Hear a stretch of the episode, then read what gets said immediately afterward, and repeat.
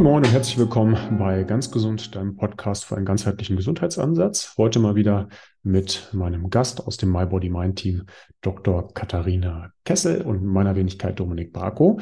Wir sprechen heute über ein Thema, was in der Gesundheitsbubble, zumindest in meiner Bubble, doch relativ wenig präsent ist, was nicht nur für Frauen, sondern auch für Männer tatsächlich unglaublich interessant sein kann. Und zwar über das Thema Frauengesundheit. Ja, Katharina sagt immer so schön, Frauen sind keine kleinen Männer, sondern Frauen haben schon noch mal ein bisschen mehr Besonderheiten, als das die Männer haben. wir werden da auf ganz, ganz viele Themen eingehen, auf das Thema Hormonhaushalt, auf das Frauenbild, wie Frauen in der Zyklusphase agieren können, wie Frauen in, vor der Menopause, nach der Menopause agieren können und natürlich auch, wie Frauen mit Ernährung, mit Stress und mit ganzheitlicher Gesundheit umgehen können. Super spannend. Und wie gesagt, auch nochmal, liebe Männer, ich weiß, das Titel triggert euch in der Regel nicht, aber das ist trotzdem interessant, ähm, wenn ihr eine Partnerin beispielsweise habt, wenn ihr eine Freundin habt oder sowas und auch einfach mal verstehen wollt, okay, warum ist die so, wie die ist? Ja, dann reicht meistens das Biologiewissen aus äh, Sexualkunde Klasse 9 wahrscheinlich nicht aus. Und da macht es durchaus Sinn, sich mal über das Thema auseinanderzu oder mit dem Thema auseinanderzusetzen und sich darüber mal zu unterhalten. Und deswegen würde ich gerne sofort starten mit der lieben Katharina. Katharina, moin, schön, dass du da bist. Hallo. Das Format, das kennen unsere Hörer ja inzwischen, glaube ich, schon. Ähm, wir sprechen ja einmal im Monat zusammen und schnappen uns ein Thema. Und heute soll es um das Thema Frauengesundheit gehen. Hm, ich glaube, da wird heute dein Redeanteil so ein bisschen, ein bisschen größer sein, weil bei dir die absolute Expertise liegt. Du bist da nicht nur, weil du eine Frau bist, sondern auch, weil du dich da tief in diese Thematik reingearbeitet hast und das ja auch bei uns im ganzheitlichen Coaching mit anbietest, als extra. Sessions nochmal für die Mädels, dass die auch genau wissen, okay, auf was muss ich vielleicht achten, was jetzt in dieser Gesundheitsbubble irgendwie publiziert wird, was vielleicht für mich als Frau nicht stattfindet. Hm. Ich würde am liebsten starten mit dem, mit dem Thema Historie von Frauen. Also vielleicht erstmal so mit dem Thema, was ich ja immer interessant finde, wo kommt eigentlich das Frauenbild vielleicht her, beziehungsweise warum haben Frauen denn andere körperliche Voraussetzungen als Männer das haben? Weil wir denken mal ganz offenkundig, klar, ein Mann ist was anderes als eine Frau. Warum ist das so aus evolutionsbiologischer Sicht? Ähm, das ist eigentlich eine total interessante Frage, warum sich überhaupt Geschlechter ausgebildet haben. Ähm, da kann man jetzt, glaube ich, viel äh, drüber spekulieren, aber es scheint ja ein Konzept zu sein, was sich im ganzen Tierreich, in der, in der geschlechtlichen Vermehrung eben äh, herauskristallisiert hat, dass das sinnvoll ist, dass es eben ein männliches und ein weibliches äh, Geschlecht gibt. Das gibt's bei ähm, niederen Tieren, ja, es gibt auch äh, Organismen, die beide Geschlechter einnehmen können, je nachdem, wie die Umwelteinflüsse sind. Also irgendwie ist das Konzept Geschlecht auf jeden Fall ähm, super wichtig und wir brauchen die Geschlechter eigentlich für unsere Vermehrung. Ja, also wir sind ja immer so ein bisschen darauf oder unser Eindruck, den wir von uns selber haben, ist ja immer, dass wir uns äh, in der Welt bewegen und wir uns äh, vermehren, aber wir sind ja auch gesteuert einfach durch unser Genmaterial. Also es gibt diese Theorie des Selfish Gene, ja, dass unsere Gene uns eben diktieren, ähm, wie wir uns zu verhalten haben, um uns eben zu vermehren. Und dass das eben auch das oberste Ziel Evolutions, äh, also evolutionär betrachtet ist, dass wir uns eben vermehren können, dass gerade nicht so sehr unser unsere Gesundheit oder Wohlbefinden, das ist quasi nur ein Vehikel dafür, aber wir, wir müssen uns eben vermehren. Und deswegen gibt es eben äh, zwei Geschlechter in der sexuellen Vermehrung. Ähm, und was aber vielleicht auch noch interessant ist, ist, dass also die Wissenschaft einfach ganz lange davon ausgegangen ist, dass alles, was uns Frauen von Männern unterscheidet, dass wir eben Brüste und eine Vagina haben. Und ähm, in der Wissenschaft sagt man dann halt auch ganz scherzhaft Bikini-Wissenschaft, ja, dass sich das auch ganz lange nur darauf eben bezogen hat. Anatomisch betrachtet tatsächlich ist das aber gar nicht so ein großer Unterschied. Ja, also das wurde jetzt, glaube ich, in der letzten Zeit ja auch öfter mal in, in den Medien besprochen, dass zum Beispiel eine Klitoris der Anatomie eines Penis gar nicht so unähnlich ist. Ja, also dass wir da eigentlich, ne, also dass das, was Geschlecht ist, gar nicht unbedingt an dieser Anatomie nur festzumachen ist. Und ganz interessant, ich habe gestern noch die ähm, neue Doku-Reihe von dem äh, Leon Winscheid äh, zwei Folgen mir angeschaut und da haben die auch so Gehirnscans gemacht von Männern und Frauen und die haben halt auch gesagt, dass wenn man das Gehirn scannt, kann man nicht erkennen, ob das ein Männer- oder ein Frauengehirn ist. Ja, also rein anatomisch unterscheidet das sich eigentlich nicht. Also da ist der Unterschied von Frau zu Frau unterschiedlicher als von Frau äh, zu Männer, äh, zum Mann dann äh, möglicherweise. Äh, funktionell, aber tatsächlich unterscheidet es sich dann doch äh, auf, auf, auf viele Weisen. Ja, also das mhm. ist vielleicht nochmal interessant. Und noch zu der Historie zu sagen, also ich glaube, es war irgendwann in den 60er oder 70er Jahren, hat die NIH halt entschieden, dass Frauen ähm, und auch weibliche Versuchstiere, also Mäuse sprich, äh, von Studien, von klinischen Studien ausgeschlossen werden. Also dass, dass sie einfach äh, vermutet haben, aufgrund des äh, Menstruationszyklus und den hormonellen Schwankungen, die damit einhergehen, dass das zu unberechenbar ist Mm, und deswegen haben sie gesagt, wir machen klinische Studien jetzt hauptsächlich nur noch mit männlichen Versuchstieren und männlichen Probanden. Ergo gibt es eigentlich keine oder nur ganz wenige Daten überhaupt oder Untersuchungen, die weibliche Biologie mit einbeziehen in irgendwas. Da kann man eigentlich sagen, ja. Das mhm. heißt, irgendwelche speziellen Krankheiten oder ne, es gibt dieses bekannte Beispiel des Crash-Test-Dummy, der nur männliche Abmessungen hat bei, bei der Testung von äh, Unfallschutz im, im Auto zum Beispiel. Ähm, gibt es keine weiblichen Crash-Test-Dummy oder gab es ganz lange keine. Und ich glaube, es war auch erst 2014, dass dann wieder entschieden wurde, nee, wir brauchen jetzt auch immer wieder einen Anteil weiblicher Probanden und weiblicher Versuchstiere in klinischen Studien. Und das ist ein betrachteten Zeitraum, also 2014 bis jetzt ist eigentlich gar nichts, wenn man das an in Forschungszeiträumen denkt, ist das ja, halt krass. super wenig. 2014 ist ja tatsächlich ein Witz eigentlich, ne? Wenn, wenn man sich denkt, dass wenn man Anfang der, der Nullerjahre dann wirklich keine aussagenkräftigen Studien zu Frauen hatte, ähm, ja, ist, ist schon super spannend.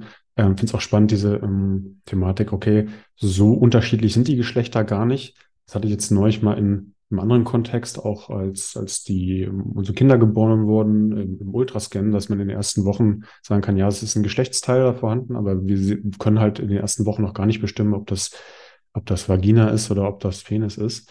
Ähm, das finde ich tatsächlich schon, schon, schon eigentlich äh, spannend, weil ja, viele Thematiken dann auch dahin deuten, okay, das ist eine eher intern ist, das andere eher extern, aber in, in, in Summe der doch kein so krasser Unterschied ist, wie man da vielleicht zu glauben meint. Ähm, Gerade äh, die, die Studien zum Thema Frauen, das finde ich super interessant, weil hier natürlich dann irgendwie aus Bequemlichkeitsgründen wahrscheinlich gesagt wurde, hey, es ist zu unberechenbar, wir können das halt nicht so gut tracken wie beim Mann, weil der halt jetzt nicht verschiedenen Phasen, verschiedenen Zyklusphasen unterliegt, vielleicht dann auch nicht in entsprechenden hormonellen Schwankungen und wir machen uns, uns da ein bisschen einfacher. Aber es ist natürlich so, dass, dass wenn man da halt zwei verschiedene Typen schon spezifizieren kann, dass dann natürlich auch zu unterschiedlichen Ergebnissen führen wird. Ich denke, da werden wir auch noch auf ein paar im Laufe dieses Gesprächs mit ähm, drauf eingehen. Ja, ähm, das Witzige ist ja, also das Witzige ist ja, dass man vor kurzem das untersucht hat, das Verhalten von männlichen und weiblichen Mäusen und festgestellt hat, dass das Verhalten der männlichen Mäuse viel erratischer ist als das der weiblichen Mäuse. Also das was, was heißt erratischer? Was heißt erratischer? Ja, also unvorhersagbarer, okay. ja, also zu, zufälliger und, und mit mehr Schwankungen versehen ist als das der weiblichen Mäuse. Also was diese ganze Theorie einfach nur eine Spekulation war. Ja, man hat es eigentlich auch okay. wirklich nie untersucht und ausprobiert. Ja. Okay, ja, krass. Das noch dazu. okay, wir, wir unterliegen ja, ist ja mitnichten so, dass wir nicht auch irgendwie hormonellen Schwankungen unterliegen, müssen wir nur mal Testosteron angucken, etc. Das macht ja auch schon was mit ein, wenn der Spiegel da hoch oder niedrig ist. Kennt jeder, der entweder einen zu niedrigen oder einen zu hohen Testosteronspiegel hat. Ich denke, der weiß ja. dann, wovon, wovon ich spreche. Mhm. Auch dieses Thema Reproduktion, ich finde, das darf man nicht, nicht komplett außer Acht lassen, dass wir evolutionsbiologisch halt ein paar hundert Millionen Jahre, okay, vielleicht nicht als Homo sapiens, aber äh, insgesamt halt mehrere Millionen Jahre als, als irgendwie menschliche Spezies oder Säugetiere natürlich auf Arterhaltung getrimmt sind. Und ich finde, das kann man natürlich mal so tun, als ob das jetzt alles in der Neuzeit nicht mehr so ist, weil wir halt so selbstbestimmte Wesen sind und weil wir uns irgendwie auch für die äh, weit entwickelste Spezies des Planeten halten. Ich denke, selbst, selbst das wäre ein, eine Diskussion wert. aber, aber das geht dann wahrscheinlich eher auf, auf eine ziemlich ähm, philosophische Ebene zurück. Ähm, aber dass dieses Thema Reproduktion natürlich in unserer Biologie ganz, ganz wichtig ist. Arterhaltung, denke ich mal, für jede Art, äh, Art wichtig ist. Und ich finde es immer interessant, dass man mit dieser Thematik halt auch viele Sachen erklären kann, warum wir so sind, wie wir sind. Also der weibliche Körper wird ja, und ähm, da kannst du mit Sicherheit gleich mehr sagen, natürlich auch auf Geburt, also auf Austragung aus sein und mit Sicherheit auch auf äh, Kinder versorgen. Ja, ich hatte gerade die ähm, Diskussion auch mit meiner Frau, Thema, Thema Stillen, wie lange stillt man Kinder? Ich weiß nicht, ob die Zahl stimmt, aber da stand auch irgendwo eine Zahl im Raum, dass in, in, in der Weltbevölkerung, jetzt nicht im europäischen Raum, aber Kinder teilweise bis zu drei Jahren auch noch gestillt werden. Also, dass man halt einfach sieht, hey, ähm, wären wir jetzt reine Säugetiere, kann es durchaus sein, dass wir halt Kinder bis zu einem Alter, wo es für uns jetzt vielleicht ein bisschen perfide aussieht, aber auch eine relativ lange Zeit auch noch stillen würden. Das heißt, dass, dass der evolutionsbiologische Job der Frau, ohne das despektierlich zu meinen, dann natürlich in Austragung, Stillen, Großziehen auch mit verankert ist und dass sich das dann halt über Jahrmillionen dann auch in der Genetik mit implementiert hat oder mit Sicherheit auch in verschiedenen Verhaltensweisen und Unterschieden zwischen Männern und Frauen. Das kann ich mir gut äh, vorstellen. Hast du dazu zum Thema äh, vielleicht noch irgendwas, wo du sagen kannst, hey, das muss ich noch ergänzen, wo, wo sag ich mal, aus dem rein biologischen Part da Frauen einfach schon anders konstitu konstituiert sind als Männer? Ja, also ich glaube, man muss sich das wirklich immer mal wieder vor Augen führen. Die Frau trägt die gesamte ökonomisch-metabolische Last der Reproduktion. Ja, also sie, sie mhm. muss das Kind, sie muss fit genug und gesund genug sein, um ein Kind empfangen zu können. Also, ne, dass die Befruchtung stattfinden kann, dass der Körper sagt, ja, wir bereiten uns darauf vor, wir nehmen das an. Sie muss die gesamte Schwangerschaft quasi äh, durchleben und eben das, die, die Geburt äh, muss, dafür muss sie körperlich fit genug sein. Und wie du gerade gesagt hast, in einem, sage ich mal, natürlichen Kontext ist halt das Muttertier, sage ich jetzt einfach mal, ja, dafür erstmal verantwortlich, dass eben der, das, das Junge, das Baby, der Säugling eben ähm, versorgt wird. Natürlich können wir das heute alles in unserer Gesellschaft irgendwo kompensieren, aber es ist immer noch so, dass zum Beispiel auch keine Formula, also eine Folgemilch gefunden wurde, die die Muttermilch ersetzen kann. Also mhm. das heißt nicht, dass jemand, der sein Kind mit ähm, Folgemilch füttert, jetzt was Schlechtes tut. Manchmal ist es halt einfach so, ja, dann geht es auch nicht anders und wenn man das mit Liebe tut, dann ist das sicherlich genauso gut, aber die Zusammensetzung und das, was darin enthalten ist an äh, Oligosacchariden, an Fettsäuren, an Antikörpern, an Vitaminen und so weiter und so fort. Das konnte man bis heute noch nicht äh, quasi nachmachen, dass es eben äh, gleichwertig ist. Und allein weil die Frau eben diese ganzen Aufgaben oder diese Last trägt, muss sie natürlich auch viel sorgfältiger auswählen, welchen Dingen und Gefahren sie sich aussetzt. Sie muss viel mehr ein Augenmerk auf Ernährung haben, auf ausreichende Versorgung, als es jetzt ein Mann tun muss. Ja, sie muss für das Kind mitdenken in jedem Fall und daraus ergibt sich ja eigentlich ganz natürlicherweise auch, ne, wir, in der Gesundheitsbranche fragt man sich immer, wieso sind hier denn 90 Prozent irgendwie Frauen nur unterwegs und so wenig Männer, ne? Also jeder Yogakurs das, wenn sich da mal ein Mann rein verirrt, ne, kann mal passieren, aber die meisten Kurse sind halt immer noch einfach voller Frauen und Frauen haben eben einfach durch diesen biologischen Umstand eine viel höhere Affinität für diese Themen einfach, ja. Deswegen machen, beschäftigen sich Frauen mehr mit ähm, Ernährung, da gehen wir ja vielleicht gleich noch drauf, als leider oft auch auf, auf die auf nicht so gute Weise. Mm, aber darin liegt eben, also eine Frau ist ein biologischer Sensor eigentlich auch für ihr Umfeld. Ja, deswegen ist zum Beispiel auch diese ganze Diskussion um Mental Load und Care-Arbeit und so, ja, Frauen tragen das einfach viel mehr. Ja, es kommt viel näher an sie ran und deswegen löst es zum Beispiel auch viel mehr Stress aus, so dass wir als Frauen eben viel stressanfälliger sind, als, als es ein Mann ist, ja. Und jeder, der in so einer, sage ich mal, in so einer hetero-klassischen Partnerschaft ist, äh, ne, wo ein Mann sagt, ich weiß gar nicht, was du hast, irgendwie so, und die Frau schon so, ah, wir müssen doch dies, wir müssen doch das. Ja, das ist jetzt so ein Klischee, aber das ist ja, passiert ja tatsächlich. Und äh, da, das liegt eben, die Begründung ist eben, weil wir dafür biologisch ähm, eben so ausgerichtet sind. Mhm. Und ich würde es sogar gerne umdrehen, damit auch die, die Männer auch nochmal einen Benefit haben und verstehen vielleicht, wie sie ticken. Klar gibt es auch Männer, die in der heutigen Gesellschaft, weil wir natürlich ganz, ganz andere Stressoren haben als früher, dann auch in Burnout geraten und in Stresssituationen überhaupt keine Frage. Aber ähm, als Mann, wenn ich mich jetzt als Sammler und Jäger äh, klassifiziere, dann muss ich natürlich ein anderes Stresslevel aushalten können. Ja, ist ja mitnichten so, da haben wir auch schon mal in einer anderen Podcast-Folge drüber gesprochen, dass da jeden Tag ein Wildschwein nach Hause geschleppt wurde. Das ist ja so die, vielleicht die Illusion der Carnivore-Szene. Äh, aber natürlich, wenn, wenn ich da irgendwo unterwegs war und jetzt außerhalb meiner sicheren Gefilde und ich da halt irgendwie potenziell auf andere Fressfeinde treffe oder halt gucken muss, dass ich meinen mein Testosteronspiegel hoch habe, um und äh, vor allem auch meine Stresshormone, Adrenalin, Adrenalin mir, mir so hochballer, dass ich da äh, ja auch im, im, Zweifel in einem gefährlichen Kampf äh, oder, oder einem gefährlichen Jagd halt überleben kann, dann bin ich evolutionär halt anders vorbereitet auf Stresssituationen als, genau wie du es gerade tituliert hast, eine Frau, die letzten Endes natürlich primär darum gucken muss, hey, wie kann ich selbst am Leben bleiben, plus wie kann ich halt meine, meine Kinder, ja, äh, Kindersterblichkeit heute ja kein großes Thema mehr, zumindest in mhm. unseren westlichen Gefilden, ja, auf anderen Orten des Planeten immer noch, aber wie kann ich früher schaffen, meine Kinder großzuziehen? Und ich denke auch gerade als Spezies Mensch, wo man halt nicht sagt, hey, ich lege 200 Eier und na gut, mhm. na, da werden schon zwei, drei von überleben, sondern dieser ganze ja, genau. Geburtsprozess dauert ja auch im mhm. Säugetierbereich halt unglaublich lang und äh, kleine Babys sind ja auch unglaublich lang an uns gebunden. Ne? Das darf man ja auch mhm. nicht vergessen. Das finde ich immer so spannend, so diese Perspektive in anderen äh, Tierreichen, dass äh, andere Tiere Kinder bekommen und die mhm. eigentlich überlebensfähig sind. Ne? Also nicht sofort, die, die saugen dann mhm. auch an Sitzen, aber ein Babyelefant, der kann halt nicht sagen, ich möchte jetzt halt immer drei Jahre auf dem Rücken getragen werden. Das würde halt nicht funktionieren. Der wäre halt äh, sofort ja. dem Löwen zum Fraß gefallen. Ja? Ähm, und, und wir haben da, glaube ich, dann halt auch einfach im Tierreich schon auch nochmal so eine besondere Situation. Genau, bei den äh, Menschenaffen, also bei den Großaffen wie Gorilla oder Orang-Utan ist es ja zum Beispiel auch so, dass sie sehr lange ihre, ihre Kinder tragen. Ja, also die, die so eine, ich glaube, so eine Gorilla-Mutter äh, trägt, trägt und betreut ihr Kind auch fast sechs Jahre lang.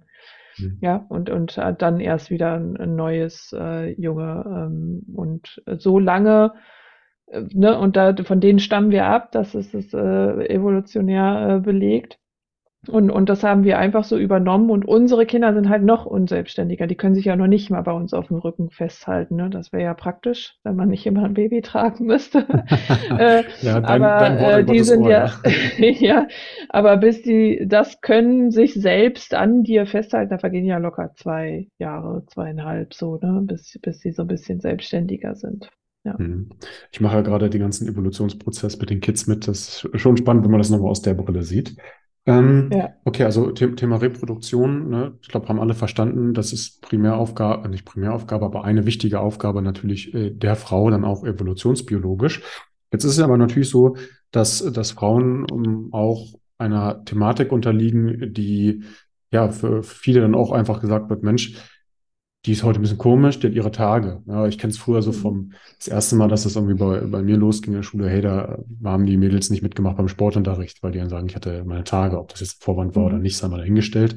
Ähm, aber ähm, ja, diese, dieser Zyklus, den wir als Frauen, nicht wir, sondern die Frauen dann natürlicherweise unterliegen, ähm, dass der halt Besonderheiten birgt, die dann vielleicht in so einer Pauschalbetrachtung eines Menschen bei mehreren Themen, Ernährung, Sport, Bewegung, jetzt halt einfach nicht gesagt werden kann, hey, ich kann an Tag 1 genauso aktiv sein wie an Tag 15, wie an Tag 25 des Monats. Ähm, und da würde ich gerne mit dir so ein bisschen mehr, mehr drauf eingehen. Mhm. Ich glaube nicht in aller Gänze, ne, das machen wir gerne auch im Coaching, weil mhm. das Thema ist, glaube ich, so interessant und tiefgehend, dass man diesen Cycle hacken kann. Das, das sagst du ja auch so, Cycle Hacking, mhm. also wie schaffe ich es, meine Periode so zu verstehen, dass ich genau weiß, warum reagiere ich wann wie und vor allem, wie kann ich dagegen halt auch angehen, dass diese Themen ich dann akzeptiere, dass sie so sind, wie sie sind und dann in der Form aber auch gucke, wie kann ich mein Leben optimal daran anpassen, wenn ich genau weiß, okay, ich bin halt in Form X, Y, Z. Kannst du das für, für uns vielleicht einmal so ein bisschen auseinandernehmen, ohne da in die Tiefe reinzugehen und mal zu überlegen, hey, was gibt es denn für, für Phasen in dieser Zyklus oder in diesem Zyklus? Ja, klar. Ähm, also ähm, Im Schnitt sagt man, der Zyklus ist 28 Tage. Das trifft aber tatsächlich für wenige Frauen einfach zu. Ja, also alles, was zwischen äh, 25 und 35 Tage, sage ich jetzt mal, ist äh, und vielleicht auch noch plus minus zwei äh, bewegt, ähm, ist normal. Ja, also äh, vor allem, wenn es regelmäßig ist, ist das normal. Und man kann den Zyklus eigentlich erstmal zunächst in zwei Teile aufteilen, und zwar in die erste Hälfte, und dann sagt man dann Low Hormone Phase, also weil da weniger der Hormonspiegel der, der wichtigen Hormone Östrogen, Progesteron halt niedrig ist. Und in der zweiten Hälfte haben wir halt die High Hormone Phase, also da haben wir halt viel Östrogen und viel äh, Progesteron, also einen höheren Spiegel im Vergleich zum, zur ersten Hälfte. Und wo viele Hormone sind, da passiert auch immer viel. Das heißt, in dieser zweiten Hälfte äh, können halt eben auch Symptome auftreten, abhängig von diesen gelevelten Hormonen. Ja, und da kann es dann eben vor allem gegen Ende der zweiten Phase zu ähm, ja, Stimmungsschwankungen kommen. Ja, und das, was, was Frauen dann einfach auch viel berichten, was wir unter PMS, also prämenstruellem Syndrom kennen, ja, Kopfschmerzen, Abgeschlagenheit, Müdigkeit und all ähm, solche Sachen. Mhm. Während in der ersten Hälfte vor allem, wenn, ne, also der Zyklus startet mit der Menstruation, der erste Tag der Blutung ist der erste Zyklustag. Und wenn die Blutung abklingt, diese Tage, die dann kommen, da fühlen sich die meisten Frauen eigentlich am besten. Ja, da haben wir am wenigsten Hormonchaos und das ist die einzige Phase, wo wir eben nicht bluten, keinen Eisprung haben, kein PMS haben oder sonst irgendwas. Mm, und, und dort fühlen sich die meisten Frauen am, am besten und am leistungsfähigsten und das nimmt dann auch noch in, bis zum Eisprung zu. Ja, der Eisprung ist dann ähm, einfach die Zeit, in der sich Frauen meistens am allerbesten fühlen. Es muss nicht so sein. Es gibt auch Frauen, die das als äh, ja, ermüdend empfinden, weil wir dann auch einfach ein erhöhtes, äh, erhöhten Entzündungsstatus oder ein Risiko für einen erhöhten Entzündungsstatus im Körper haben. Aber das ist so eigentlich so Tage, wo wir so denken, so yay, so wir können alles wuppen, machen ganz viele Termine, fühlen uns auch super, ne? Die Libido ist auch gut, also logischerweise, wir haben einen Eisprung, also ne, passt die Libido dazu, dass wir auch ein Kind äh, sozusagen empfangen könnten oder wollten. Und dann darf man nicht den Fehler machen, an so einem Tag Termine oder Pläne für eine Woche später zu machen mit einem gleichen Anspruch an das Energielevel. Das kann einem ganz schön reingrätschen, ja, weil wenn man an diesem Tag noch denkt, klar, ich treffe heute 100 Leute und bin super und ich brauche ganz wenig Schlaf und mir geht's total toll und das kann eine Woche später schon total anders aussehen, ja. Also bei mir zum Beispiel kann ich das auch sagen, Zyklustag 21 oder 22, da merke ich immer so richtig so wieder so, boah, irgendwie so alles abfällt, wo ich denke so, warum fahren alle plötzlich so aggressiv Auto? Wieso nervt mich alles so, ne? Und das ist dann meistens dieser Hormonabfall, hm, wenn es dann auf die Menstruation zugeht, hm, äh, der uns dann eben dazu bringt, dass wir mehr auf Rückzug dann eingestellt sind, ja, auf Ruhe, weil also dafür habe ich jetzt äh, tatsächlich noch keinen, keinen Beleg gefunden, aber ich kann es mir nur so erklären, dass wenn wir uns vorstellen, dass wir in freier Wildbahn geblutet hätten in Gesellschaft, das wäre wahrscheinlich nicht so gut gewesen. Das heißt, die, die, die Art, Rück, den Rückzug zu wählen, ja, dass wir uns vielleicht irgendwo auf dem Baum oben verkrochen haben, äh, um eben nicht irgendwelche Tiere anzulocken ähm, und damit vielleicht unsere Gruppe in Gefahr zu bringen und uns selbst. Hm, dass wir eben diesen, diesen Rückzug dann in Hin, Hinblick, ähm, also in der Zeit der Menstruation wählen, um eben das zu verhindern. Und so ist das halt so ein, so ein Verhaltensablauf. Also man kann sagen, eine Frau hat mindestens vier Persönlichkeiten. Ja, die Persönlichkeit der Menstruation, die der ersten Woche, wo wir ganz unbehelligt sozusagen von all diesen hormonellen Einflüssen sind. Dann gibt es den Eisprung, ähm, und dann eben die Lutealphase, also die zweite Phase des Zyklus, wo wir eben gesellschaftlich betrachtet abbauen. Aber dieses Bild, das darf man auch ruhig ein bisschen äh, äh, hinterfragen, weil wir dann einfach andere Fähigkeiten entwickeln in dieser zweiten Zyklushälfte. Ne? Während wir in der ersten Zyklushälfte sehr vielleicht ähm, ja, ein bisschen exaltierter sind, ein bisschen kontaktfreudiger und nach außen gerichteter, haben wir dann in der zweiten Zyklushälfte zum Beispiel viel mehr Feingefühl, das Empathieempfinden ist, ist größer, ja, und wir haben vielleicht in der ersten Zyklushälfte können wir besser lernen und neue Dinge ähm, aufnehmen, ja, weil auch der Hippocampus im Gehirn, der fun funktioniert dann ein bisschen besser, während wir in der zweiten Zyklushälfte dann mehr Aktivität in der Amygdala haben. Die führt zwar auch mhm. dazu, dass wir mehr Ängste haben, zum Beispiel auch, ja, haben auch viele Frauen in, in, im Verlauf dann ähm, im Hinblick auf die Menstruation, ähm, aber eben dann auch mehr Bauchgefühl, ja, also für äh, bestimmte Situationen. Und ähm, das ist nicht immer oder eigentlich gar nichts Negatives, ja, wenn man mhm. diese Fähigkeiten dann nutzt. Und wenn man sich jetzt vorstellen würde, man würde einen Arbeitsplatz so strukturieren können, dann wäre das ja ähm, total optimal, weil man all diese Fähigkeiten eben nutzen könnte und eben nicht für eine gewisse Zeit immer so sich ausklinken müsste. Ne? Also ich bin, ja, find, find, ich finde, ich finde die Idee des Menstruationsurlaubs total super, weil es gibt auch wirklich Frauen, die wirklich leiden, aber eigentlich gibt man damit das Problem wieder so an die Frauen zurück. Dass man sagt, ja. ja, macht mal Urlaub und kommt dann wieder, wenn ihr wieder funktioniert, so ungefähr. Eigentlich müsste man als Gesellschaft ja mal hingehen und sagen, okay, wir, wir schaffen hier Möglichkeiten, die, die Strukturen anzupassen, damit es Frauen möglich ist, ihre, ihrer Tätigkeit, ihrem Alltag ähm, nachzugehen, egal, unabhängig von der Zyklusphase. Ja, ich glaube, Punkt eins ist da vielleicht sogar erstmal das, das Verständnis der Gesellschaft, ne? Weil ich glaube, als, als Mann, da kann ich jetzt nur aus, äh, aus, meinen, aus meiner Bubble da irgendwie sprechen und da ist es halt so, ja, okay, ist komisch drauf, ja, der hat wieder, wieder ihre Tage. So, ne? So, ja, komm, ne? Nimm nicht so ganz ernst.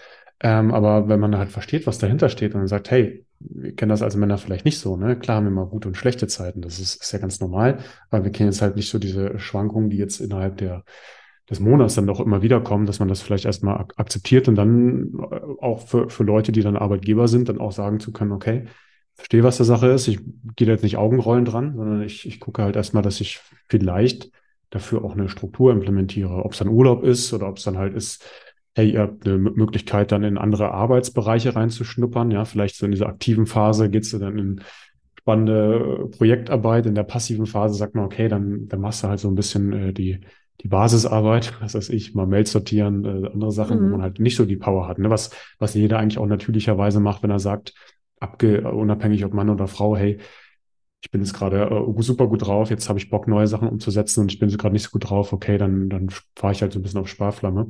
Ähm, das das fände ich schon ganz interessant. Äh, ist das auch so noch nach der Menopause? Also wenn, wenn die Frau dann quasi dann ähm, die Menopause durchbrochen hat, weil wovon wir jetzt reden, sind, sag ich mal, die Frauen, die, bei denen die Tage beginnen, also dann im mhm. frühpubertären Alter bis genau zur Menopause. Was ist denn mit, mit der ähm, Nachmenopause? Ja, Prämenopause. Genau. Ja, ne? Genau, also äh, vielleicht kurz zur Begriffsklärung. Die Menopause ist eigentlich nur ein Moment sozusagen, und zwar die letzte Periode, die man hatte. Und man weiß eigentlich erst zwölf Monate sozusagen retrospektiv, ob das die Menopause war oder nicht, weil das ist die Definition. Also wenn man dann zwölf Monate keine Periode mehr hatte, dann war das die Menopause und dann ist man postmenopausal.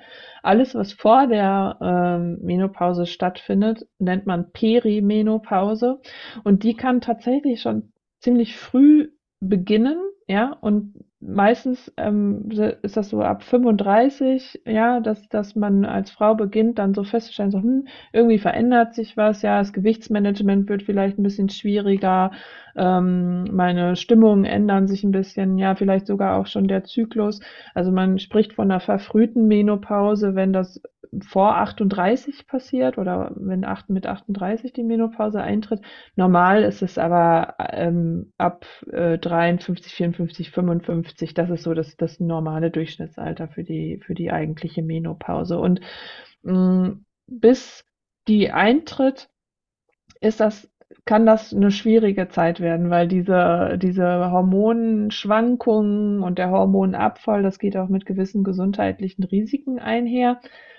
Postmenopause hat man dann keinen Zyklus mehr in dem Sinne, aber eine Frau ist dann einfach nicht mehr so belastbar, wie das jetzt eine 20-jährige Frau wäre. Ja, also da mhm. auch da in der Arbeitswelt mh, hm, darf man ein bisschen ja, vielleicht ein bisschen anders drauf schauen, dass dann Frauen nicht unbrauchbar werden für äh, Jobs, sondern ich meine, die können ja auch was anderes beisteuern, ne? eine gewisse Art von Weisheit und Ruhe und äh, Erfahrung ist ja in, in jedem Bereich eigentlich ähm, sinnvoll und man sieht das ja auch immer mehr, jetzt auch gerade in der Szene, wo wir uns bewegen. Ne? Ich meine, ich bin jetzt auch 40 ähm, und äh, das es immer mehr Trainerinnen gibt, vor allem in dem Alter 40 plus, die eben dieses Wissen auch mit reinbringen und so auch jüngere Frauen viel besser dann äh, betreuen können, weil sie das eben schon durchlebt haben. Ne? Wenn ich jetzt äh, zu einer 25-jährigen Personal Trainerin hingehe und sage, gib mir mal einen Trainingsplan für Postmenopause, dann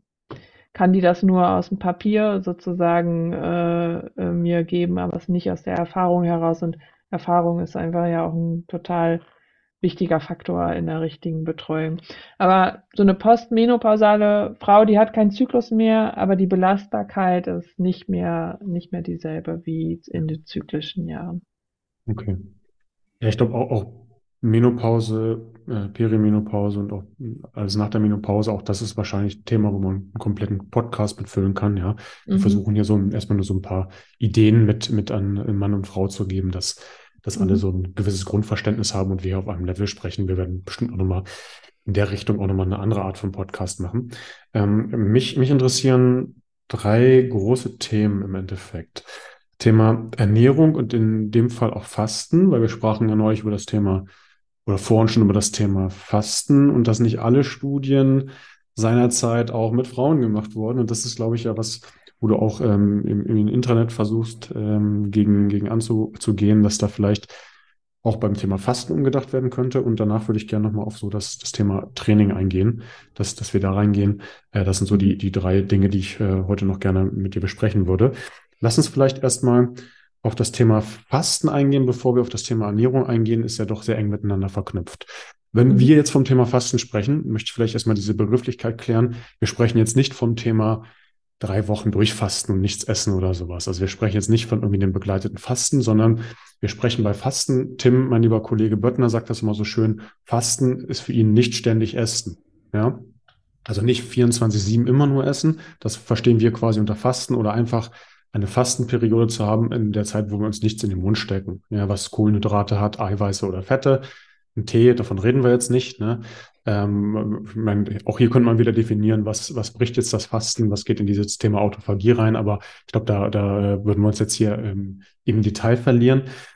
Für Männer ist es ja in der Regel schon ein gutes Mittel zu sagen, hey, ich gehe in ein Thema rein, was sich mit Fasten be beschäftigt. Ob es jetzt diese 16 zu 8 sein muss, das haben wir ja in einem anderen Podcast auch schon mal gesagt, dass diese Zahl doch sehr willkürlich äh, ist aufgrund von diesen äh, Laboren, äh, die, die dann einfach nur acht Stunden Zeit hatten, die Mäuse zu füttern. Wenn ihr da ein bisschen mehr Informationen wollt, guckt gerne mal unsere alten Podcasts an oder hört euch die gern an. Ähm, aber sag ich mal, Mann kann ich tatsächlich meistens rein, meistens rein gewissen empfehlen, hey, wenn du um 7 Uhr aufhörst zu essen und um 9 Uhr frühstückst oder um 10 Uhr, dann hast du eigentlich kein Problem. So, das müsste mit den meisten Leuten probieren. Bei vielen Leuten auch gar kein Problem, nach einer kurzen Umstellung auch auf zwei Mahlzeiten umzusteigen oder halt auf drei Mahlzeiten im Korridor von irgendwie acht Stunden oder zehn Stunden. Wie sieht das bei Frauen aus, auch mit dem Hintergrundwissen, was wir gerade am Anfang besprochen haben? Thema Reproduktion, Thema Stresslevel, Thema Hormone. Mhm. Genau, also da kann man sich eigentlich nochmal die biologische Rolle der Frau kurz heranziehen. Also die Frau trägt die gesamte ökonomisch-metabolische Last der Reproduktion. Das heißt, mhm. Nahrungsknappheit ist äh, quasi ein No-Go sozusagen in diesem Setting. Ja, also mhm. die, die Frau muss regelmäßig versorgt werden oder ausreichend versorgt sein, damit sie diesen Status eben aufrecht erhalten kann. An die Reproduktionsfähigkeit geht der Körper tatsächlich aber nur sehr ungern und auch nicht sofort, weswegen eine Frau halt ganz viele andere Systeme hat, mit denen sie Signale senden kann, dass es zu wenig Nahrung gibt. Ja, also da gibt es dann ähm, äh, muskulär im Stoffwechsel, wir haben im Nervensystem ähm, Folgen, wir haben, merken das im respiratorischen, äh, also im, in der Atmung können wir das feststellen. Ja, der Körper sendet dann einfach Signale. Das heißt, Fasten oder ich sag mal einfach nur Nahrungsrestriktion in irgendeiner Form auch sei es, ich nehme nur eine Lebensmittelgruppe raus, wie jetzt Kohlenhydrate zum Beispiel, mhm. ähm, oder mach nur eine Ananas-Diät oder äh, sonst irgendwas, oder lass eben mal ganze Mahlzeiten weg, ist eigentlich, also es gibt auch äh, MedizinerInnen, die so weit gehen, die sagen, für die zyklischen Jahre ist es überhaupt nicht empfohlen. Ja, also eine Frau sollte das nicht machen. Jetzt haben wir natürlich ein bisschen das Problem, dass 50 Prozent auch der Frauen eben stark übergewichtig sind und dass wir eine, eine oft eine prädiabetische Stoffwechsellage haben. Und alle Studien, die mit in Hinsicht darauf gemacht wurden mit Fasten oder Intervallfasten, das sind immer sehr stark übergewichtige Frauen oder eben Frauen, die halt irgendeinen Krankheitskontext haben, wo Fasten vielleicht eine sinnvolle Sache ist, ne? wie mhm. zum Beispiel jetzt rheumatoide Arthritis, dann gibt es dann auch Fastenkuren, die, die da gute Erfolge mit Hinblick auf die Erkrankungen erzielen können, auf die Gelenkschmerzen, aber eben auch nicht von Dauer, ne? also eben immer nur im Kontext dieses, ähm, dieses Fastens. Und deswegen kann man eigentlich muss man eigentlich, also wissenschaftlich korrekt wäre, sagen, wir haben gar keine Daten dazu, wie sich das auf normale Frauen wirklich auswirkt.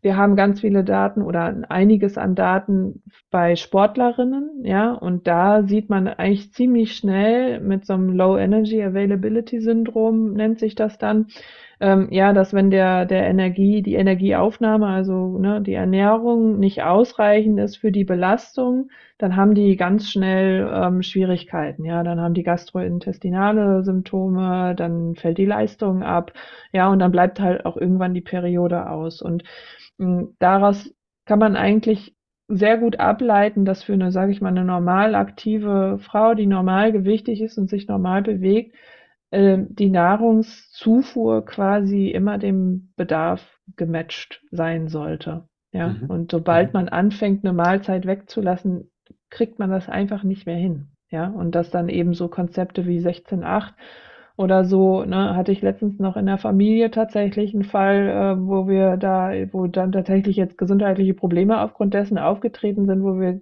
einfach mal vorgerechnet haben, wenn dir 365 Tage 500 Kalorien fehlen, dann ist das eine Menge Holz. Ja, und das kann der Körper nicht einfach so äh, kompensieren. Mhm. Äh, finde ich auch interessant, das mal aus Kalorienperspektive zu betrachten, weil ich finde, sowas wird manchmal tatsächlich gänzlich unter, unter den Tisch fallend. Ich bin kein riesiger Freund von Kalorienzählen. Ne? Das habe ich immer wieder propagiert. Aber wir wissen halt, dass eine Kalorienrestriktion bei Leuten, die zu viel Kalorien einfach aufnehmen, also gänzlich zu viele, dass das wahrscheinlich eine der besten Gesundheitsinterventionen überhaupt ist. Also einfach, jetzt mal pauschal mhm. gesagt, ist ein bisschen weniger, versuch so deine, deine, deine Ernährung so anzupassen, dass du halt kalorisch ähm, auch einfach auf ein Normalniveau kommst. Ja. Ja. Das, ich, ich glaube, wir sind beide auch mit dem Thema konfrontiert, auch mit vielen Mädels, die deutlich zu wenig äh, essen auch. Also die das mhm. massiv unterschätzen, auch aus einem falschen Schönheitsideal getriggert. Ähm, Social Media und Co. lässt grüßen. Ähm, Kenne ich bei Männern auch, ja, weil irgendwie witzigerweise auch immer jedermann auf dem Social Media Bild ein Sixpack hat, wo ich mich mal frage, ist ja witzig, laufen die die ganze Zeit mit einem angespannten Bauch rum und ziehen äh, die ganze Zeit die Bauchdecke runter oder sowas? Äh, es ist auch, auch mal eine Frage dahingestellt, ob sowas nicht normal ist. Wir kennen das beide aus dem Atmen, ne, dass jeder auch mal einen dicken Bauch machen kann und auch dünne Leute einen dicken Bauch haben dürfen. Aber bevor ich jetzt zu weit in das Thema Atmung abrutsche. Ja, genau. Also ich, ich sag mal, hier, hier für sich einfach mal so eine Grundidee zu bekommen, esse ich genug auf der einen Seite oder esse ich zu wenig?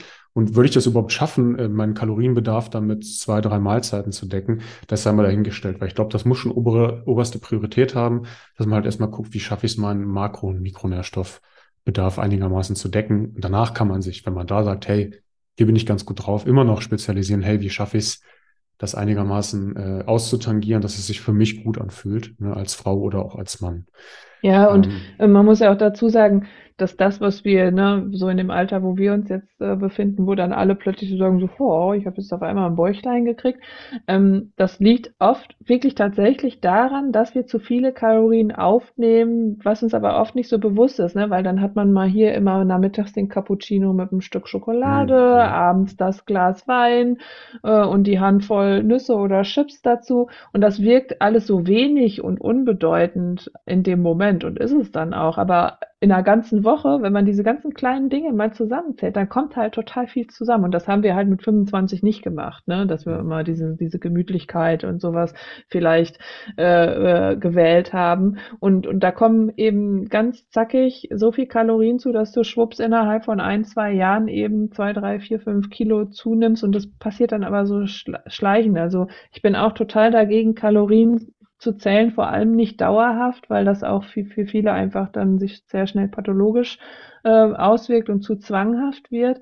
Ähm, aber äh, mal das zu tun, wenn zum Beispiel jemand zu mir kommt und eben solche Symptome hat, wie oh, ich schlafe schlecht, äh, ich habe Verdauungsprobleme, ja, also da werde ich sofort hellhörig, weil das ist für mich eigentlich meistens ein Grund, das zu überprüfen und dann sage ich einfach, ja, lass uns mal eine Woche aufschreiben, ja, was du so isst und dann kann man das überschlagen, wie viel das ist. Und da kommen ganz viele Frauen noch nicht mal auf den Energie, äh, auf eine Energiemenge, die ihren Grundumsatz decken, decken würde. Ja, geschweige denn, wenn die noch äh, Sport machen und sich da ähm, auf dem Laufband äh, die Kilometer runterreißen im Fitnessstudio.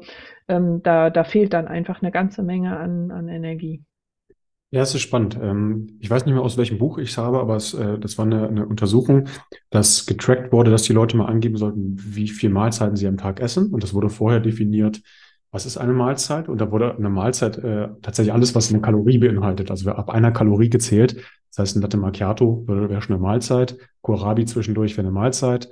Eine Handvoll Nüsse wäre eine Mahlzeit. Und da haben eigentlich alle Leute massiv unterschätzt, wie viele Mahlzeiten, wenn man das jetzt so definieren mag, sie, sie zu sich nehmen meine, ich habe nicht die genauen Zahlen, das haben wir bei uns im Coaching drin. Ich meine, da war es sowas wie, dass, dass die meisten gesagt haben, hey, wir sind irgendwo bei drei, vier Mahlzeiten am Tag und letzten Endes waren es dann acht oder neun. Ja, weil, weil genau Sogar mehr, glaube ich. Ja, ja, ich erinnere mich auch. Teilweise waren es, ich glaube, die Obergrenze war 18 Mahlzeiten. Ja, das ist krass. ja, und da, da sieht man mal, da darf sich jeder mal selbst hinterfragen. Also das kleine Stückchen Kuchen zwischendurch, was man irgendwie nochmal isst, den, den Keks, den man sich nochmal so zwischendurch reinstopft, ich glaube, das sind eher so diese Probleme, ob die sein müssen. Ne? Und, und dann auch die Frage, warum mache ich das? Habe ich da Hunger? Mache ich das jetzt einfach aus Gewohnheit? Und vielleicht auch hier mal hinterfragen, habe ich wirklich meine Mahlzeiten, so die drei, vier Hauptmahlzeiten, ja, bei Männern vielleicht eher zwei, drei Hauptmahlzeiten, habe ich die wirklich so ausgestaltet, dass ich da halt einfach die nächsten drei, vier Stunden gut zurechtkomme, dass die vielleicht auch mit langkettigen Kohlenhydraten verbunden sind, die mich ein bisschen sättigen, dass ich vor allen Dingen Ne, sättigend ist ja in der Regel Protein, auch wenn das äh, als Sättigungsbeilage ja irgendwie Kartoffeln und Co. irgendwie propagiert wird. Ja, das, das kenne ich zumindest aus, aus Mausversuchen, dass die, dass die Mäuse ja irgendwann aufhören zu essen, wenn genug Protein vorhanden ist. Also habe ich tatsächlich meinem Körper die Mikro- und Makronährstoffe zugefügt, dass ich einfach mal sagen kann, ich komme hier ganz gut über die nächsten zwei, drei, vier Stunden, ohne dass ich dann jedes Mal wieder essen muss, Blutzucker hochfahre, wieder runterfahre und Co. Ne? Also ja, genau. Hier, und auch, auch hier darf, darf, darf, jeder mal, darf jeder mal kurz hinterfragen, jetzt ne, einfach dann, damit ihr vielleicht auch einen Mehrwert mitnimmt als, als Zuhörer, sich mal auszuschreiben und mal ganz ehrlich zu sich zu sein, wie häufig esse ich eigentlich am Tag? Weil das eine ganz einfache Intervention ist und dann mal zu überlegen, okay, ich, wenn ich jetzt zwölfmal esse, muss ich nicht gleich auf zweimal runter, aber dann gehe ich vielleicht mal auf viermal runter und guck mal, wie sich das anfühlt. Ja. Genau.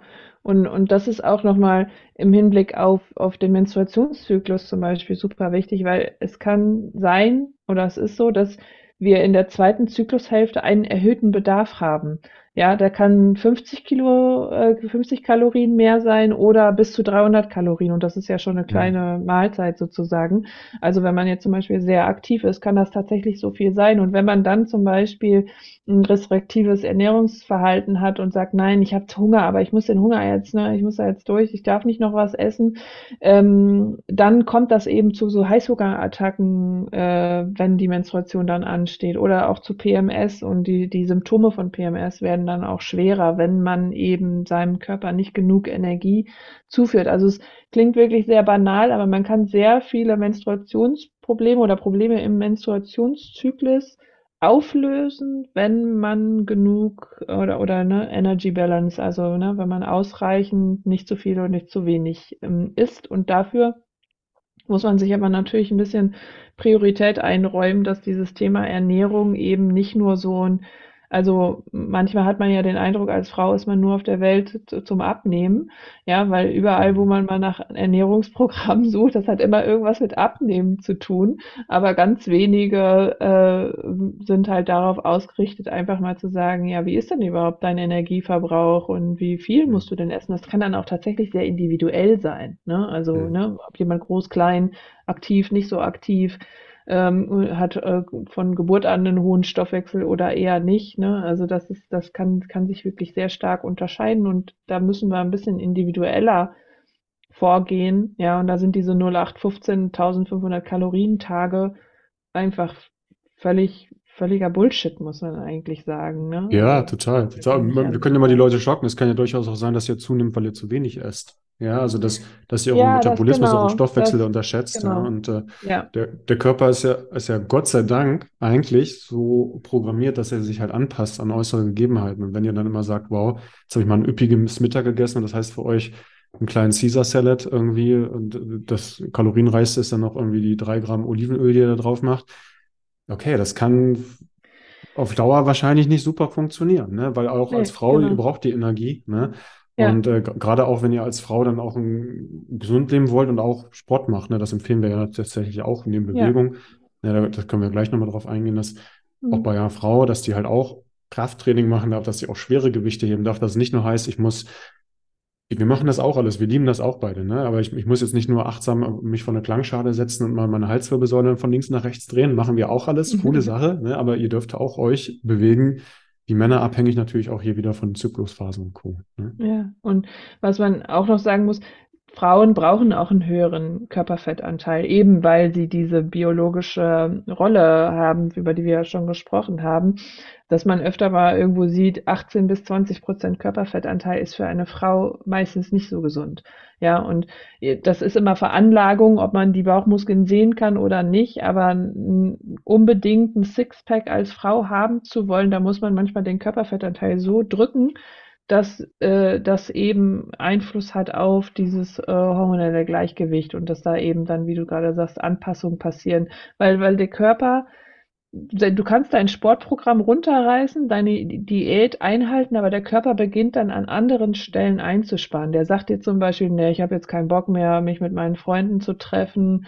Ich habe jetzt keinen Bock mehr, äh, einkaufen zu gehen und so. Ne? Bei solchen Sachen, das ist diese Non-Exercise, äh, Non-Exercise Thermogenic Activity, ja, dass die äh, äh, dass der Körper eben alle andere Aktivität dann runterregelt. Ja, dann quälst du dich noch ins Gym, ne, machst noch deine Arbeit vielleicht und dann gehst du nach Hause, legst dich auf die Couch und denkst, boah, nee, ne, kriegst vielleicht eine Depression oder sowas auch auf einmal, weil du eben, weil das eben nicht gepasst hat. Und diese Adaptionsfähigkeit des Körpers ist halt darin, dass vor allem der weibliche Körper, der möchte Fett einlagern. Der Mhm. möchte das gerne, weil das ist eine total wichtige Reserve für uns. Und der dreht dann eher all diese Dinge runter, die uns vielleicht Spaß und Freude machen, ja, um eben den Verbrauch so gering wie möglich zu halten, dass mit dem wenigen, was du noch isst, er trotzdem Fett einlagern kann. Ja, also dass wir Mhm. eben trotzdem auf diese Schiene kommen. Deswegen, und es ist das Schwerste manchmal, die Frauen im Coaching davon zu überzeugen, mehr zu essen, damit der Stoffwechsel wieder mehr in Gang kommt, damit sie abnehmen. Ja, das ist so Mhm. manchmal so ein bisschen so, muss man um die Ecke denken. Ähm, aber da, ja, also da muss ich wirklich manchmal Überzeugungsarbeit leisten, habe aber auch wirklich schon echt tolle Ergebnisse dann gesehen. Oder vielleicht auch am Schönheitsideal, der, also im Kopf der, der Frauen ein bisschen mitarbeiten, ne? Weil äh, auch wenn das vielleicht Influencer und Co. Stars und sowas manchmal anders propagieren, äh, ich kann auch aus Perspektive der Männer sagen, auch nicht jeder Mann mag knöcherne, dünne Frauen. So, ne? Das ist, äh, ist tatsächlich auch, äh, ich glaube, da Ja. wandelt sich auch ein bisschen was, aber ich glaube auch, wir haben ein Verständnis für, dass da nicht jeder mit 5% Körperfett rumlaufen muss oder äh, deutlich höher gegriffen. Auch hier übrigens, ne, für die Männer, die dran sind, auch Männer. Es ist nicht normal, wie ein Bodybuilder mit 6, 7, 8% Körperfett rumzulaufen. Ja, das ist von uns biologisch auch für Männer eine ein Mechanismus, eine Speicherquelle, mit der wir ganz gut leben können. Das heißt nicht, dass ihr alle Männer 30 Prozent Körperfett und einen riesigen Bierbauch vor euch hertragen sollt, aber ähm, auch hier, ne, das ist nicht normal. Das, das, was wir häufig sehen, sind halt Bodybuilder in der Wettkampfphase oder Leute, die sich auf Filme oder sowas vorbereiten, die sich dann auch wochenlang runterhungern, Tage vorher halt äh, wenig trinken, gerade Bodybuilder, um zu dehydrieren. Das sind keine normalen Bilder, ja. Das ist, ist nicht schlimm, wenn, wenn man auch mal den Bauch kneifen kann oder in Po oder sowas und da ein bisschen was spürt. Ne? Das äh, vielleicht nochmal für, für alle mit dahin gesagt. Weil ich es gerade so, so nur nebenbei angeteasert habe. Krafttraining für Frauen, ja oder nein? Ja, unbedingt. Also die meisten Frauen kann man eigentlich noch sagen, also es ändert sich vielleicht gerade minimal ein bisschen, aber die meisten Frauen machen insgesamt viel zu wenig Sport, also bewegen sich zu wenig und machen auch zu wenig ähm, Krafttraining, also zu wenig Kraftarbeit. Ähm, und da kann man vielleicht, ne, wurde ich äh, letztens mal irgendwann gefragt, ab wann ist man denn eine Frau? Und äh, da kann man eigentlich ähm, ab elf, zwölf, wenn der Menstruationszyklus einsetzt, ja, und das ist eigentlich, äh, ne, meine Tochter, die ist in der siebten Klasse, kann man ganz eindrucksvoll sehen. Ja, in der vierten, äh, fünften Klasse sind die Mädels und die Jungs noch so, äh, sag ich mal, sportlich gleichwertig, würde ich sagen. Ja, und jetzt zwei Jahre später, die Jungs haben alle ihr, keine Ahnung, Fußball durchgezogen und so weiter und so fort und die Mädels machen zu wenig intensiven Sport. Man sieht das an der Körpermechanik, man sieht das mhm. an der äh, so eine Körperfettverteilung, so an der Athletik insgesamt. Ne? Ich sage jetzt nicht, dass jeder wie, wie ein Superathlet durch die Gegend laufen muss, aber man sieht es einfach, die, die Bewegungskompetenz der Mädchen lässt jetzt sichtbar nach. Das kann man wirklich, mhm. äh, wirklich so sehen.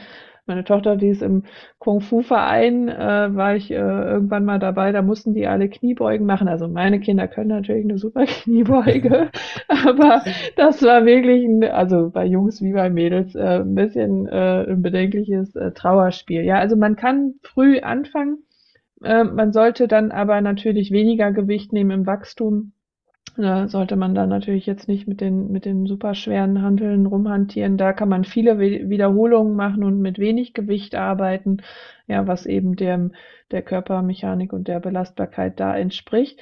Und dann ab dem mittleren Alter, so ab, ab 20 plus, sage ich mal, äh, kann man äh, schon anfangen, ne, progressiv zu trainieren und da auch wirklich ähm, ja, sukzessive immer mehr Gewicht äh, zunehmen. Und ab 35, spätestens ab 40, sollte man sich mit schwerem Krafttraining auseinandersetzen. Mhm. Ähm, ja, also wenn wir das sagen, ne, meinen wir natürlich immer Krafttraining angepasst an deinen Körper. Ja, mhm. also nicht natürlich, du sollst, wenn du noch nie eine Hantel hochgenommen hast, sollst du nicht gleich mit 100 Kilo anfangen. Das muss alles schlau äh, gemacht werden. Aber trotzdem sollte man sich damit auseinandersetzen, weil Frauen in der Perimenopause und dann auch in der Postmenopause haben einfach Schwierigkeiten, den Reiz des Krafttrainings, also auf, auf wirklich biochemischer Ebene, den Reiz des Krafttrainings auf die, die Muskulatur äh, zu übertragen. Ja, also da gibt es tatsächlich Veränderungen am synaptischen Spalt, ne, also die Nerven, die da den Reiz auf die Muskulatur ausmachen, durch dadurch, dass das Östrogen dann fehlt, können wir einfach nicht mehr so gut Muskel aufbauen und erhalten und deswegen muss der Reiz entsprechend ähm, höher sein. Also eine Frau muss mehr trainieren dann in dem Alter als ein Mann, um den gleichen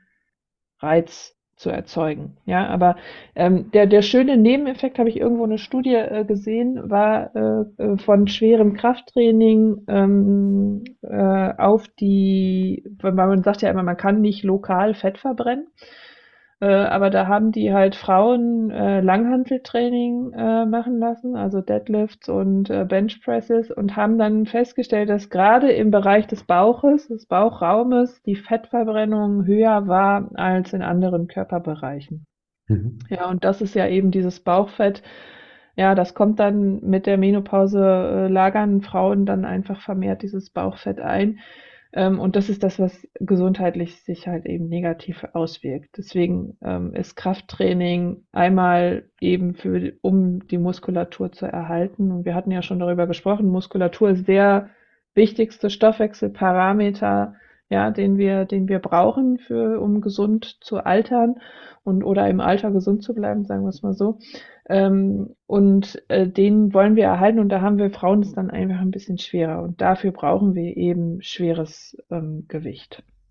Mhm. Und dieser, man sagt dann dieser axiale Load, also wenn ich jetzt ne, eine Langhantel nehme und die über Kopf zum Beispiel stemme, also diese, die, wenn der, die Ladung von oben nach unten durchgeht, wie bei einer Kniebeuge, das ist die, der Mechanismus, der zum Beispiel in der Osteoporoseprävention mhm am allersinnvollsten ist. Ja, und das ist auch etwas, was Frauen ähm, nach der Menopause ähm, vermehrt äh, betrifft. Ja, also wir haben einmal kardiovaskuläre Erkrankungen, Osteoporose und ähm, Alzheimer oder eben kognitiver Abbau. Das sind so die, die, die drei Sachen, die Frauen am allermeisten bedrohen, postmenopausal, wenn sie eben nicht für ihre Gesundheit äh, ausreichend gesorgt haben.